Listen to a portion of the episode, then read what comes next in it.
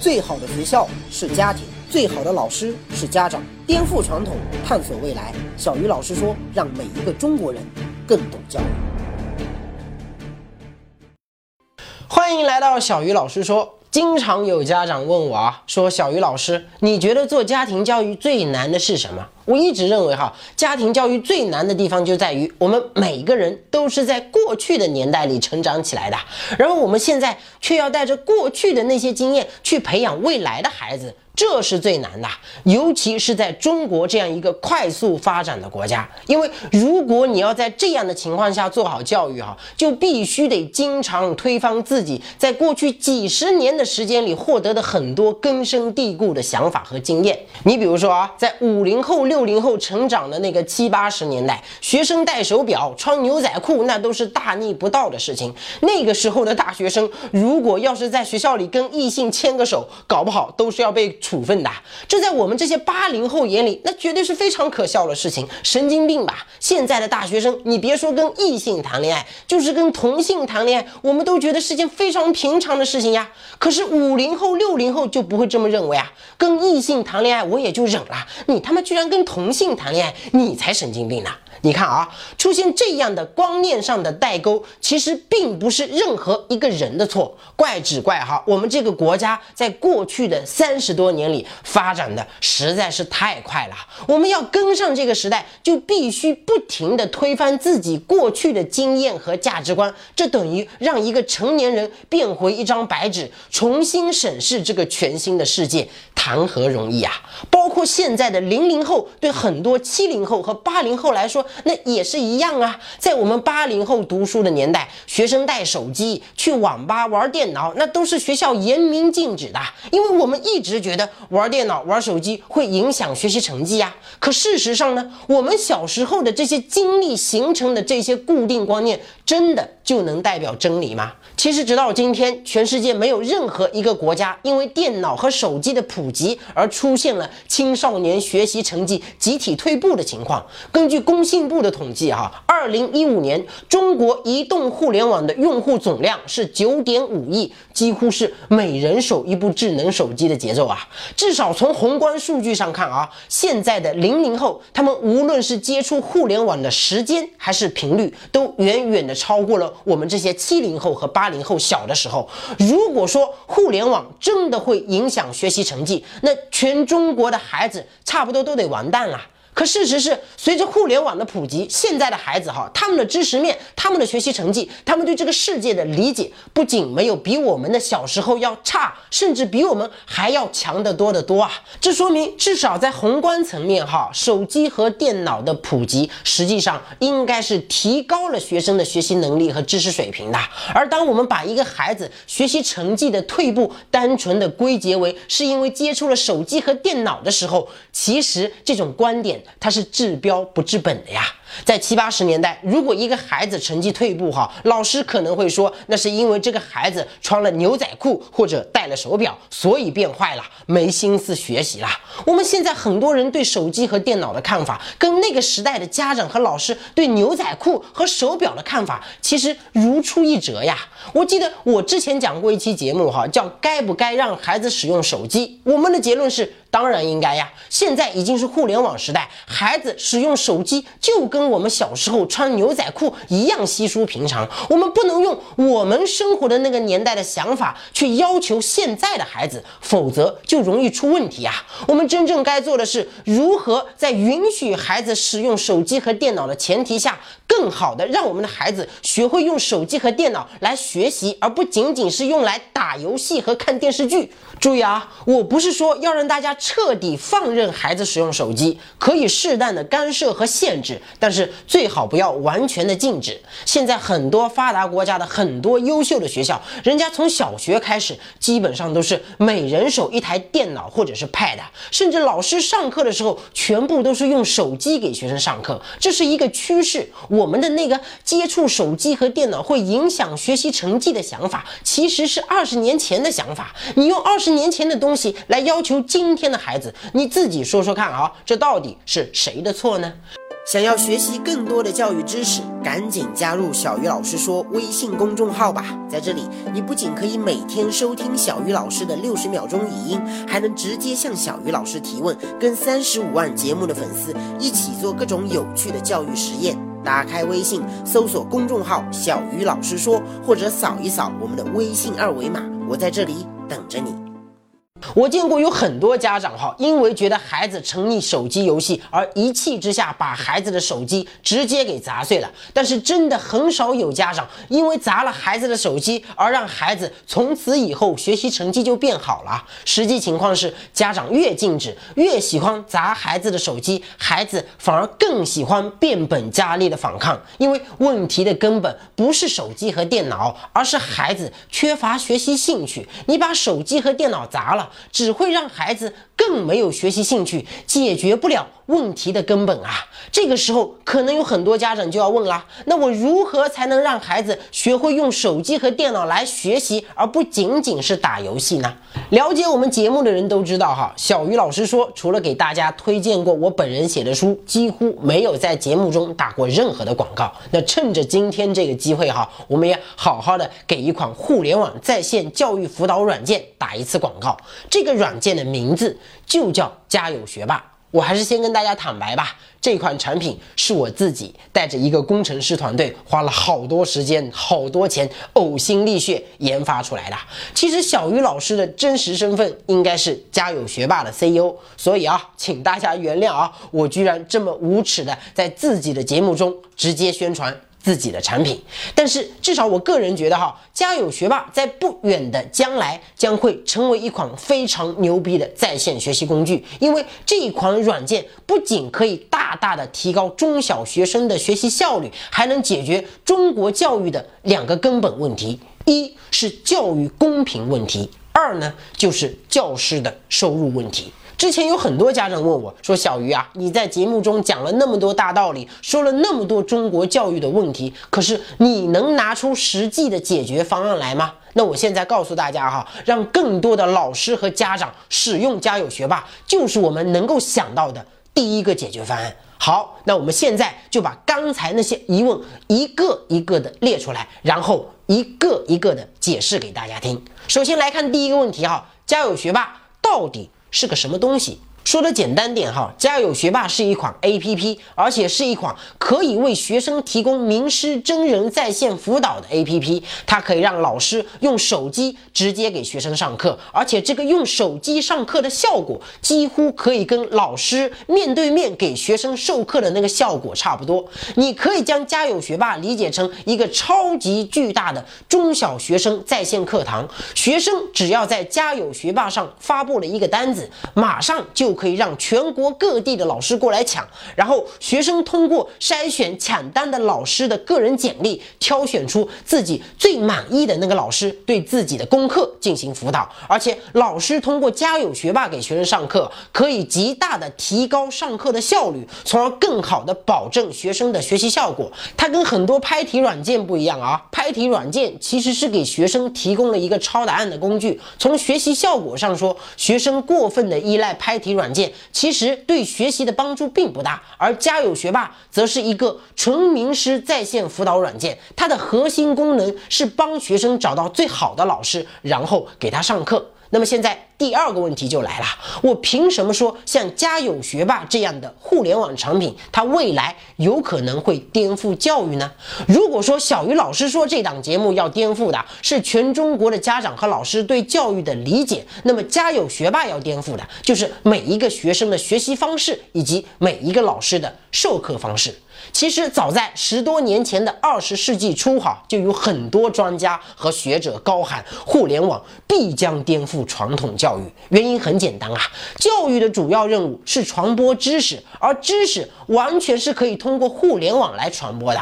而且互联网对知识的传播速度和传播效率都远远的比传统的方式要强得多啊！你比如说啊，我以前坐在教室里给学生上课，每节课只有五十个学生在听，而我现在通过优酷用同样的时间讲同样的内容，却可以让五十万人听到，这个效率整整提高了一万倍。那么我通过互联网讲课，我的收入，我创造的价值肯定比在教室里讲课要高得多嘛。互联网不生产汽车，不生产房子，不生产鱼香肉丝，所以对于汽车、房地产和餐饮这些行业哈，互联网最多只能提高他们的信息匹配的效率，通过效率的提升来创造价值。比如说啊，滴滴提高了我们打车的效率，淘宝。提高了我们购物的效率，五八同城呢，提高了我们租房子、找工作的效率。然后，对于教育这种产品本身就可以通过互联网来生产和传播的领域，哈，它完全是应该第一个被互联网给彻底颠覆掉的。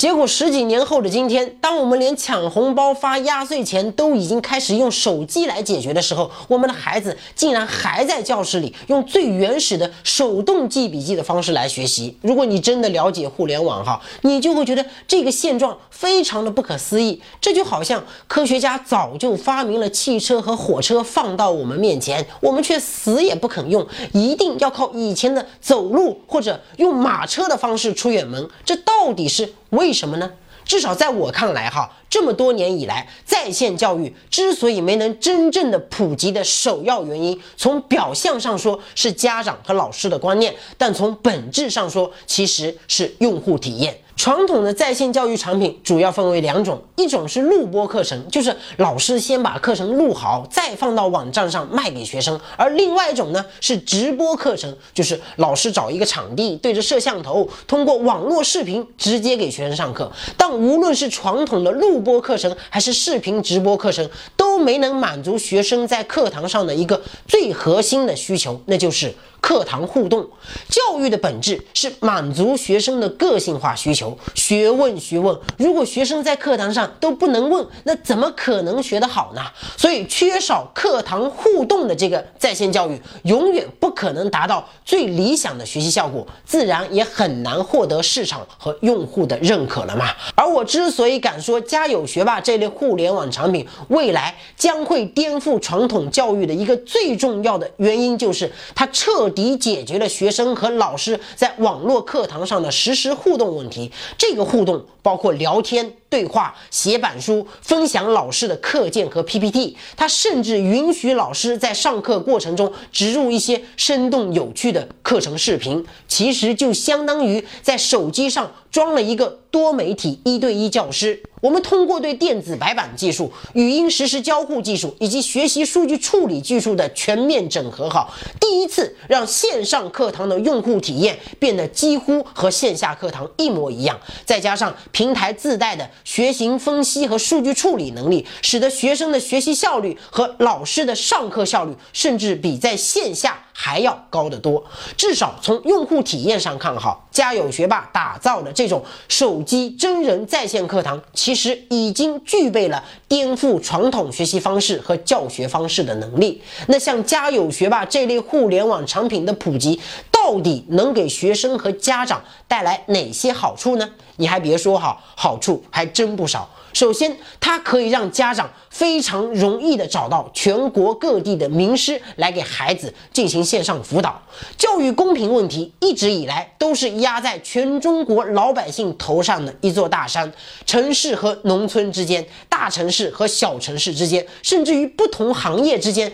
都存在着不同程度的教育资源分配不均。我见过很多地方的一些激光幼儿园啊，花着纳税人的钱，幼儿园里的老师和园长也领。着纳税人给的工资，但是这样的幼儿园居然只收公务员子女，普通老百姓的孩子不托关系根本就进不去。你说是不是很荒唐？而中国的教育公平性问题迟迟得不到解决，除了政策和地域经济的不平衡，另一个非常重要的客观原因就是我们的传统教育它存在。地域限制，正是这种地域限制导致很多地方好的老师和好的学校成了一种稀缺资源。你比如说，全国三十九所九八五重点高校，光北京一个城市就占了八所。整整五分之一呀！而像什么河北啊、内蒙啊、山西啊、河南啊、青海呀、西藏啊、新疆啊、云南啊、宁夏等等好多人口和面积远远超过北京的大省，居然连一所都没有，这不扯淡吗？其实不仅仅是好的大学，那些好的小学、初中和高中，基本上也是主要集中在那些经济发达的一二线城市啊。因为大部分优秀的老师大学毕业之后，都愿意先往这些地方挤呀。有几个大城市里的名校老师愿意跑到那些穷不拉几的小地方去当乡村留守教师的？那现在问题就来了，如何才能让那些经济相对落后的三四线城市，甚至一些农村的孩子，都能够找到北上广的一线名师来给自己辅导呢？我个人认为，哈，解决这个历史难题的唯一途径，只能通过互联网。我们就以家有学霸为例哈，线上课堂的一个最大优势就是彻底打破了老师和学生之间的这个地域限制。不论你生活在山沟沟里，还是在那些鸟不拉屎的犄角旮旯，哎，你都能够通过家有学霸找到全国任何一个城市的名师，用手机对孩子进行远程辅导。而北上广深那些一线城市的名师，那些本来非常稀缺的资源，他们的价值也将被互联网彻。底放大，他们可以服务的对象哈，除了自己本地学校里的学生，也可以包含全国各地的学生。我觉得，只有当每一个学生都能够公平的享受到全国各地的优秀教师资源的时候，那才是真正的教育公平的实现。而这个只有互联网能做到。而像家有学霸这样的互联网产品，能够给学生和家长带来的第二个好处是。省钱，传统的培训机构啊，老师的工资一般只占总成本的百分之三十左右。也就是说哈，家长在培训机构里交了一百块钱，只有三十块是属于老师的工资，剩下的七十块其实是支付了什么场地租金啊、机构的营销成本啊等等其他的开销，相当于我们花了一百块钱哈，买了个三十块钱的产品。可如果家长通过互联网来找辅导老师，等于是除去了那个中间机构。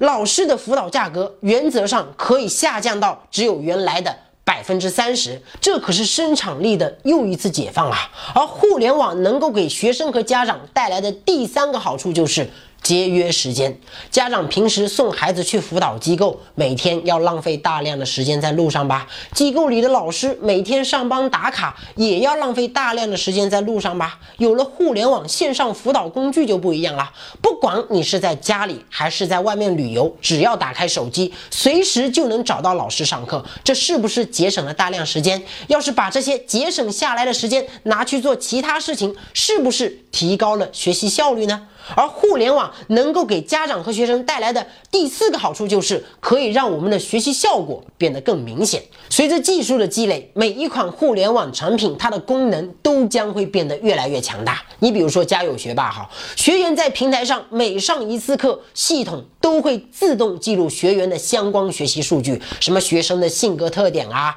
强项啊、弱科啊，哪一些知识点还存在不足啊，对老师有哪些特殊的要求啊，都将被一一记录。它就像一个智能药方，可以让老师更精准的对症下药。在这种情况下，哈，学生的学习效率必然会比坐在教室里上课要高得多嘛。那互联网除了能给学生和家长带来大量的好处，同样也能给老师带来很多好处啊。比如说啊，它可以提高老师的收入。家有学霸有一个抢单的功能啊，类似于滴滴打车。家长每发布一个辅导需求，老师都可以根据自身的实际情况选择是否抢单。老师在家有学霸上抢到的单子越多，学生也就越多。随着时间的积累，一个优秀的老师在家有学霸上的学生数量可能超过五百，甚至是一千，这相当于一个中小型辅导机构啊！所以我敢说哈，在不远的将来，一个优秀的老师通过互联网给学生上课，他的年收入过百万，甚至是过千万，都将会是一件稀疏平常的事情。那除了抢单，老师还可以将自己在线下的学生添加到自己在家有学霸上开设的班级里。学生在课后遇到任何学习上的问题，都可以随时找自己的任课老师来解决。在很多三四线城市哈，老师的水平很高，也很辛苦，但是工资却很低。如果这些老师的教学能力可以通过互联网释放到全国各地，那不仅可以大大的提高这些老师的收入，还将从根本上解决优秀教师分配不均的问题啊。而互联网的发展对老师来说的第二个好处就是，它将会彻彻底解放老师。你想想看啊，假如一个老师在家有学霸这样的平台上抢到了足够多的学生，那么他完全可以一边出去环游世界，一边给学生上课挣钱啊！不管老师是在宾馆里，还是在火车上，还是在荒无人烟的青藏高原，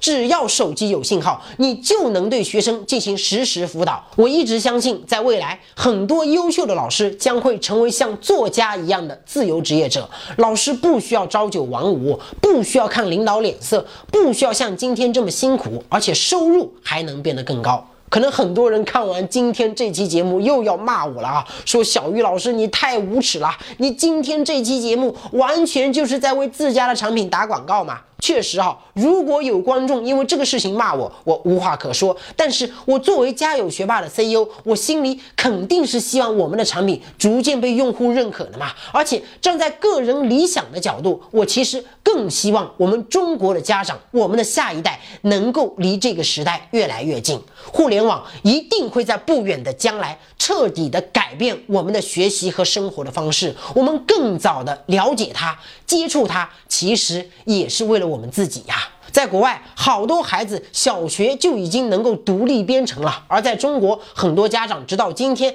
连一款 APP 该怎么下载都不知道。至少在教育互联网改革这条路上，我们其实还有很长的路要走啊。从技术的角度来说，互联网其实还是一个出生的婴儿，包括家有学霸，它也许还有很多问题，还有好多功能和细节需要完善，它甚至可能还有许多我们没有发现的技术漏洞。但是我们有理由相信，哈。随着互联网技术的不断进步，我们的生活、我们的教育必将在这门技术的带动下变得。越来越美好。如果你想体验一下我们的产品哈，只要在手机应用商城里搜索“家有学霸”，点击下载或者登录家有学霸的官网，扫一扫我们的二维码就可以啦。互联网真的没有我们想的那么复杂，随便花点时间，哪怕是八十岁的老太太，她也能一学就会呀。小鱼老师说，每一个中国人都应该更懂教育。今天的节目咱们先聊到这里，下期节目再见。